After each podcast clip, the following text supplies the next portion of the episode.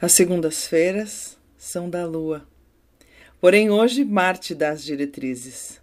A demanda é afiar Mercúrio, tornar a língua precisa na articulação, sensorialidade, captação e diferenciação dos diversos gostos.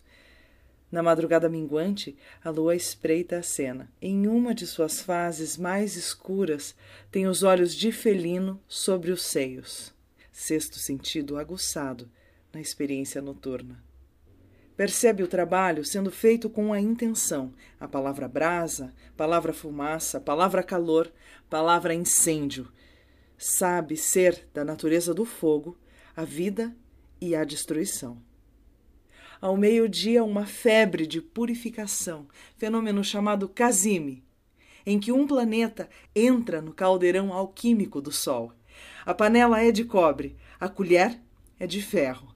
É preciso ter cuidado ao mexer para não arranhar as bordas, para não respingar o caldo.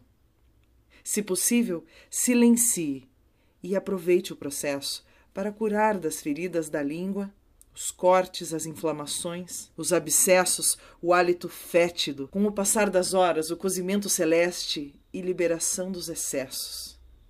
Momento de dizer com clareza: a ponta da língua é uma arma.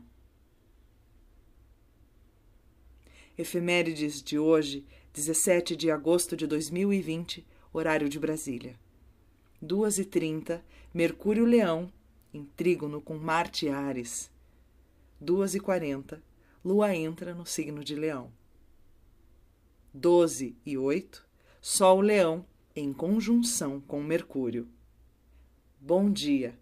O horóscopo é da Faetusa, na minha língua, Rosângela Araújo.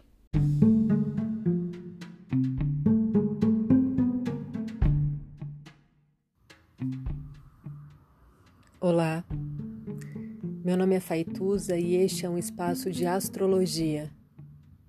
Eu trago aqui a leitura do céu do dia, horóscopos como linguagem, tradução, preparo para o que virá crítica e alguma poesia.